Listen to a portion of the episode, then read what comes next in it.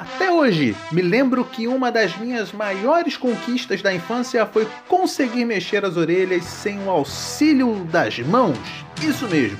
Após semanas de treinos revezados entre uma bala e um pirulito, consegui desenvolver uma técnica extremamente eficaz para alcançar esse objetivo. Isso é uma prova cabal de que nós, seres racionais, quando utilizamos adequadamente a nossa razão, conseguimos desvendar todos os mistérios da natureza a ponto de sermos capazes de manipulá-la, o que inclui também a anatomia da nossa orelha. Agora, por que é difícil para os seres humanos conseguir utilizar a razão com um alto grau de performance a ponto de alcançar respostas definitivas para as dúvidas que assombram a humanidade? Hum? Ahá! Essa é a pergunta que René Descartes e Francis Bacon tentaram responder. Ficou curioso ou curiosa? Então, preste atenção nesse episódio para descobrir o que defendia cada um desses pensadores. Eu sou o professor Paulo Vitor e esse é o podcast Filósofos do Enem. Na aula anterior, você viu que o surgimento da modernidade foi abalado por grandes dúvidas. Reforma protestante, colocando em xeque a autoridade da Igreja Católica, Revolução Científica detonando a física aristotélica da Idade Média. Lembra? Peraí, não? Você não lembra? Se você está com dúvida de recordar ou nem chegou a ouvir, dá um pause agora nesse episódio e escuta a aula 10, hein? Ela é muito importante para uma compreensão mais plena do que vamos estudar aqui nesse episódio, beleza? Então, vimos também que nesse cenário de caos, Descartes foi um filósofo preocupado em reconstruir a ciência do zero. Ele queria partir de uma base completamente diferente das crenças que existiam na escolástica. O fundamento da ciência agora precisa ser sólido, resistente a qualquer tipo de dúvida. Na conclusão de Descartes, é a razão que deveria ser esse fundamento uma vez que, segundo ele, o próprio ato de duvidar da razão seria a prova cabal da sua existência. Pois se eu duvido, eu estou pensando. E se eu penso, eu existo. Então, por isso, a existência do sujeito pensante, racional, que Descartes chama de cogito, é uma verdade indubitável. Agora, não sei se você percebeu, esse raciocínio de Descartes tem uma armadilha muito difícil de se safar. Porque veja bem, a argumentação dele só nos prova a existência da razão. Mas e o que está fora dela? Hum, sabe? O mundo que está fora de nós, as coisas físicas e concretas que percebemos pelos sentidos. O próprio Descartes, se você se lembra, colocou a realidade sensível em dúvida. E se não podemos falar nada sobre as coisas que estão fora do pensamento, o mundo material, no que contribui a conclusão de Descartes para o pensamento científico? Afinal, a definição de ciência, pelo menos na época de Descartes, era um tipo de saber que deveria revelar um conjunto de verdades teóricas universais sobre o mundo que nos cerca. A gente, na verdade, quer entender os fenômenos da natureza, né? O movimento dos corpos, as reações químicas, tudo isso é externo ao cógito. E se levarmos à risca o que é comprovado na argumentação cartesiana, nem mesmo a existência do nosso próprio corpo nós conseguimos ter certeza. Ou seja, Descartes constrói um sistema filosófico dualista, traçando uma cisão radical entre razão e corpo, sujeito e objeto. Esse dualismo também pode ser chamado de solipsismo. E agora, o próximo desafio então é fazer uma ponte entre a razão e a realidade que está fora dela. Mas e aí? Como você acha que esse filósofo resolve esse pepino? Vamos dar uma olhada? Uma vez que eu tenho certeza da existência da razão, o que eu tenho que fazer agora é entender o que ela é. Logo de cara, Descartes identifica que a razão é constituída por ideias. Em termos filosóficos, Podemos dizer que ideias são imagens que representam algum tipo de objeto. Então, por exemplo, se eu falar para você aleatoriamente ursinho rosa, a imagem de um ursinho aparecerá na sua mente na mesma hora. Ou seja, por algum motivo, a imagem de um ursinho rosa estará registrada na sua razão, correto? Até aqui sem novidade. Porém, Existem duas grandes questões que podemos elaborar a partir dessa constatação. A primeira é sobre como essa ideia foi parar aí? Você nasceu com ela, registrada na sua mente, ela é um resultado de registros que foram captados pelos cinco sentidos no decorrer da sua vida. Bom, e a segunda questão que nós podemos levantar é se essas ideias correspondem ao mundo real ou se elas são apenas criação da sua mente. Para resolver esses problemas, Descartes classifica as ideias em três categorias. O primeiro tipo de ideias são aquelas que ele chama de adventícias, que vêm de fora da mente, por meio dos sentidos. Por exemplo, a ideia de ursinho, ela só foi possível porque você já viu algum ursinho, você já sentiu ele, percebeu que ele é felpudo, bonitinho, enfim. O segundo tipo de ideia é aquela que ele diz ser fruto da imaginação, que são ideias oriundas de misturas que minha mente faz com as ideias que ela recebe da experiência. Por exemplo, a ideia de sereia. Nunca vi uma sereia na vida mas consigo visualizar essa ideia porque minha mente mistura duas ideias distintas que concebi pela experiência, que é a ideia de mulher e a ideia de peixe. E por último, existem as ideias inatas, que se originam na própria razão em estado puro, sem a influência do mundo externo, sem a influência dos sentidos. Agora, resta-nos saber qual tipo de ideia pode ser levada a sério pela nossa razão.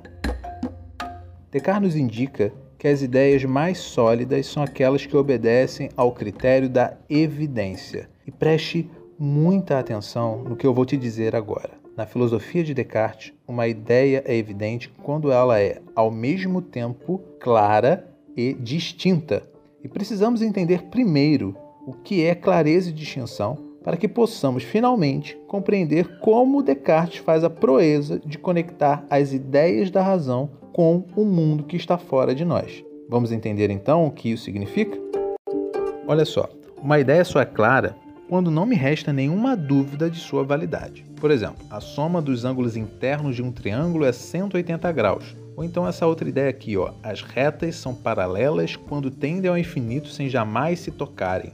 Esses axiomas da matemática e geometria são tão óbvios que não exigem provas, uma vez que a própria ideia de triângulo e retas paralelas já nos sugerem tais definições, o que, de alguma maneira, explica a universalidade da matemática, né? uma vez que qualquer ser dotado de razão, não interessa se está aqui no Brasil ou no Japão, chega às mesmas conclusões. Esses tipos de obviedade é o que define uma ideia como clara. Já a distinção é o que faz uma ideia não se confundir com nenhuma outra. Por exemplo, é impossível você confundir a ideia de triângulo com a ideia de quadrado, pois são ideias completamente distintas. Bom, agora qual dos três tipos de ideias, sabe aquelas que eu falei para você, as adventícias, as da imaginação e as inatas? Então, qual dessas ideias contém esse critério da evidência, né? o da clareza e o da distinção? A resposta de Descartes é são as ideias que são puramente racionais, ou seja, as ideias inatas, que têm a sua origem na própria mente. Na teoria cartesiana, os axiomas matemáticos e geométricos não são frutos da nossa experiência sensível, não, nada disso. Afinal de contas, não é através da experiência que você vê retas paralelas tendendo ao infinito, né? É? Eu nunca consegui ver as retas paralelas indo ao infinito. Não sei se você conseguiu, mas eu não. Nem mesmo os números que conhecemos vêm do mundo físico. Afinal, os algoritmos 1, 2, 3, 4 que a gente usa na escrita são apenas representações das ideias dos numerais. Bom, pelo menos tem um lado bom nisso, né? Isso significa então que todos os seres racionais, a grosso modo, já conhecem de cabeça os axiomas matemáticos desde o momento que nasce. Só preciso então usar direitinho, né, adequadamente a razão para conseguir percebê-los. Olha, agora chegamos no momento tão esperado. Veja, existe uma ideia que todos nós temos e que não pode ter vindo da experiência. Essa ideia é a ideia de Deus. Olha só, perceba. Primeiro, não existe nada no mundo físico que seja eterno e perfeito. Então, se nós sabemos o significado do termo Deus, é porque ele sempre esteve registrado na nossa razão. Então, isso significa que a ideia de Deus ela é inata. E, e segundo, além disso, essa é uma ideia clara e distinta, afinal, é evidente que Deus tem que ser perfeito, bom e eterno. É impossível pensar em Deus de outro jeito, senão ele não seria Deus. E além disso, nada pode ser comparável a Deus. Caso contrário, ele não seria perfeito, né? Colocar Deus como uma ideia inata, clara e evidente é o grande trunfo de Descartes, pois com isso ele consegue provar que Deus existe. Olha, veja bem, se a ideia de Deus que eu tenho na mente me diz que ele é perfeito, então ele necessariamente tem que existir. Não somente no pensamento, mas também fora dele, porque caso contrário ele não seria perfeito, o que me levaria numa contradição. Pois é, Nesse momento, Descartes recorre ao famoso argumento ontológico elaborado por Santo Anselmo lá na Idade Média para provar a existência de Deus. Um outro ponto importante da argumentação de Descartes é quando ele afirma que Deus deixou a imagem dele em nós, como se fosse uma assinatura, sabe? Quando o pintor coloca seu nome no cantinho inferior da obra de arte. Então, bom, agora encontramos a segunda certeza indubitável a primeira, como já vimos, é a existência do ser pensante, o cósito, e agora a existência de Deus. E, bem, olha só a sacada de Descartes. Ele pensa assim: ó, se Deus existe, então ele é bom. Caso contrário, né, não poderia ser Deus, né? Um Deus mau, não faz sentido. Se eu existo, eu só posso ter sido criado por ele, uma vez que sou menos perfeito do que ele. Então, se Deus é bom e ele me criou, significa que ele me ama e que jamais permitiria que eu me enganasse. Como, por exemplo, sei lá, o erro de criar ideias sobre um mundo externo e físico que não existe. Sendo assim, quem faz a ligação e a correspondência entre as ideias da minha mente com o mundo que está fora dela é Deus. E eureka! Agora sim, Descartes estabelece a base de um sistema que tem a intenção de tornar possível a ciência. Nesse sistema temos a substância pensante, chamada de res cogitans, a substância divina, que é a ponte entre o sujeito e o objeto, que ele chama de res divina, e o mundo material, que é o objeto da ciência, que tem o nome de res extensa na obra de Descartes. Agora, Descartes tem mais um desafio. Beleza, todo ser humano é racional, certo? Mas o que explica então a gente ter tantas ideias divergentes por aí? Pessoas que pensam diferente uma das outras, sabe? Não deveria todo mundo chegar às mesmas opiniões sobre tudo, já que todo mundo tem a mesma razão? Descartes afirma que não basta ser racional, é necessário também saber usar a razão de forma metódica. Por isso, Descartes sugere um método de bom uso da razão. Vamos entender então que método é esse? Descartes entende que toda investigação científica deve seguir um método composto por quatro regras, que são essas daqui. Ó. A primeira é a regra da evidência, ou seja, toda investigação deve iniciar sempre a partir das ideias claras e distintas, ou seja, aquelas ideias óbvias que vimos anteriormente nesse episódio, como por exemplo a ideia de soma dos ângulos internos, e até mesmo a ideia de retas paralelas. Conforme vimos, elas também são inatas e também podem ser chamadas de ideias simples, por serem as noções mais básicas do conhecimento. A segunda é a regra da análise. Sempre que você se deparar com um problema muito complexo, a ordem é simplifique. Divida ao máximo esse problema em pedaços simples para exemplificar, é só pensar em como você resolve as equações matemáticas. Como é que o professor te ensinou? Resolva primeiro as pequenas operações dentro da equação e após isso você vai para a terceira regra do método. E essa regra é a síntese.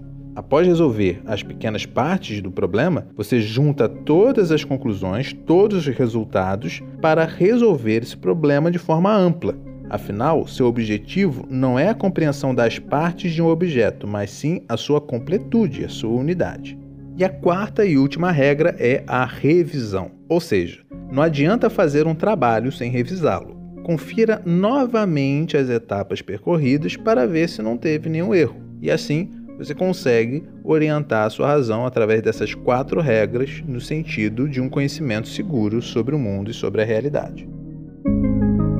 Bom, essa foi a contribuição de Descartes para a teoria do conhecimento. Perceba que ele coloca a razão em todo o processo de conhecer. Por esse motivo, posteriormente, ele começou a ser chamado de racionalista. Não somente ele, mas também outros pensadores que seguiram uma linha semelhante. Acontece que essa abordagem racionalista não assumiu sozinha o protagonismo do pensamento moderno. Não, nada disso. Veremos agora como se iniciou uma outra tradição moderna chamada de empirismo, que tem como seu principal precursor um camarada chamado Francis Bacon. Descartes foi importante, mas sem a tradição empirista, a ciência que conhecemos hoje não seria a mesma. Fique ligado, pois vou mostrar para você como foi esse processo de construção do empirismo de Francis Bacon. Olha só. Antes de mencionar as diferenças profundas entre Descartes e Bacon, vamos identificar primeiro o que eles têm em comum. A primeira semelhança é que eles reconhecem que a razão precisa ser usada com auxílio de um método. Existe uma forma certa de se fazer ciência. Conhecimento científico não dá para fazer o Deus dará. Não, nada disso. Ele exige regras que poderão conduzir a razão na direção da verdade. Um outro ponto de semelhança é o uso da dúvida como método no processo de formar conhecimento. A ideia é que não devemos confiar de cara naquilo que vimos e também naquilo que aprendemos com outras pessoas. E veja, a noção de indivíduo autônomo, racional e questionador chegou para ficar no pensamento moderno. Existe então, nos dois autores, uma forte rejeição à ciência escolástica, aquela feita por Tomás de Aquino e inspirada por Aristóteles, e também a tradição da filosofia antiga. Ambos colocam em suspeita todo o saber dos antigos e as velhas crenças. E, aliás, o Bacon enfatiza que nós, seres humanos, possuímos uma série de limitações na hora de produzir conhecimento. Isso porque sofremos um monte de interferências negativas sobre a razão que nos atrapalham a ver com clareza a realidade. Tais interferências o Bacon chama de ídolos, e ele vai dizer que existem quatro tipos de ídolos. Vamos ver o que cada um deles significa. O primeiro é o ídolo da tribo. Segundo Bacon, o homem possui uma razão muito limitada que é incapaz de conhecer todos os mistérios da natureza. E além disso, percebemos como é comum o ser humano tirar conclusões falsas sobre o mundo e tropeçar também em raciocínios confusos. Ou seja, a natureza humana, por si mesma, já tende ao erro. O segundo ídolo é o da caverna. Esse ídolo representa as limitações particulares de cada pessoa. Por exemplo, imaginemos dois indivíduos, o X e o Y. O indivíduo X recebeu uma super educação na infância, estudou vários idiomas, arte, esporte, filosofia e diversas ciências. Já o indivíduo Y, não. Ele precisou trabalhar a infância inteira e nem conseguiu sequer aprender a ler e escrever. Você consegue perceber que o sujeito Y, além das limitações próprias da natureza humana, ainda tem que lidar com as limitações que são específicas suas. Além disso, é válido notar também que cada pessoa tem contato com preconceitos diferentes, traumas muito pessoais, enfim. De um modo geral, cada indivíduo é formado de um jeito. Então, caso alguém queira alcançar o conhecimento da ciência, também deverá superar esse tipo de limitação que é chamado de ídolo da caverna. O terceiro ídolo é aquele que Bacon chamou de ídolo do comércio ou do foro. Ele representa a limitação que a linguagem nos oferece. As palavras, vira e mexe, aparecem com significados ambíguos e confusos. Você que é aluno sabe mais do que ninguém quantas vezes você não conseguiu entender a explicação de uma matéria devido à ambiguidade de uma palavra ou outra que foi utilizada pelo professor. Ou até mesmo no dia a dia, né? Quando alguém se ofende porque não entendeu o que você disse. E isso dificulta o nosso conhecimento sobre o mundo, porque a forma que nós pensamos e raciocinamos acabam sendo influenciados por tais confusões da linguagem. E por isso, ao fazer ciência, devemos tomar muito cuidado com certas armadilhas da linguagem. E por último, tem o ídolo do teatro, quando nós nascemos, o mundo já estava aqui, e nele existiam já várias teorias filosóficas que buscavam explicar a natureza, o homem e tudo mais. Acontece que tais doutrinas, em sua maioria, são meras ficções, abstrações que não condizem com o real funcionamento do mundo. E por isso devemos nos afastar delas, pois podem acabar interferindo em nossas investigações científicas. Eu disse para você agora há pouco que Bacon também defendia o uso de um método para auxiliar a razão, não é? Mas eu não disse que era exatamente o mesmo método do Descartes. Eles podem concordar sobre a necessidade de um pensamento crítico, mas no que diz respeito à origem do conhecimento, aí sim, aí eles discordam bem. Um dos principais vícios que carregamos é o de tirar conclusões antes de verificar os fatos. Acontece que quando fazemos isso, direcionamos nossa mente ao erro. Por exemplo, vamos supor que eu diga para você a seguinte afirmação: Todo o sonho é uma premonição do que vai acontecer. Então, na mesma noite, você dorme, sonha que vai chover, no dia seguinte é exatamente isso que acontece. Ao acordar, poucas horas depois começa a chover. Aí eu viro para você e falo: Viu? Eu estava certo. Qual é o erro dessa conclusão? Hum? O erro é que, ao criar uma teoria sobre o sonho antes de verificar incansáveis vezes se existe realmente uma relação entre o sonho e a premonição, eu só presto atenção nos casos que corroboram com a minha tese, ignorando assim todas as vezes que o sonho não se transformou em realidade. E não é por maldade, não, sabe? É que somos assim mesmo. Sempre damos mais atenção para os fatos que confirmam as nossas crenças. Lembra-se do, do ídolo da tribo, que são limitações da natureza humana? Então, para não cair nesse erro, Bacon diz que toda teoria só deve ser criada após um longo processo de experimentação. Ou seja, o primeiro passo para o conhecimento é observar o fenômeno estudado várias e várias vezes, caso particular por caso particular e, após diversos testes, identificar as regularidades dos fenômenos, para só depois criar uma teoria generalizadora. Ou seja, é um conhecimento que parte de ideias adquiridas pela experiência e não pela própria razão pura, né, que vem só da nossa cabeça. Por exemplo, pegamos uma teoria básica, a que diz que toda água ferve a 100 graus Celsius. Como se chegou a essa conclusão? Certamente os cientistas ferveram a água até essa temperatura diversas e diversas vezes e perceberam que o mesmo fenômeno de ebulição sempre acontecia. E perceba, esse é um caminho muito diferente daquele que era utilizado pela minha avózinha. Né? Por exemplo, ela defendia a teoria de que a água com açúcar acalmava os nervos. Ela acreditava nisso só por causa da sua educação, da educação que ela recebeu. E aí, no caso, entra a teoria do ídolo da caverna do Bacon que é uma limitação imposta pela própria tradição, fazendo as pessoas tirarem conclusões sem pé nem cabeça a partir de crendices populares. Dessa forma, podemos dizer que Bacon defende o método indutivo, que parte de experiências particulares para fundamentar teorias gerais. Conduzindo a ciência dessa maneira, ele também acreditava que poderíamos conhecer e prever os fenômenos da natureza a ponto de conseguir manipulá-la a nosso favor, e com o passar do tempo, a humanidade iria acumulando conhecimento, adquirindo cada vez mais poder e, consequentemente, mais progresso. Essa nova perspectiva sobre a ciência e o conhecimento, que ficou conhecida como empirismo, vai impactar o mundo e virar moda nos países do Reino Unido. Mas isso veremos melhor na próxima aula, onde estudaremos mais dois filósofos dessa tradição, que é o John Locke e o David Hume.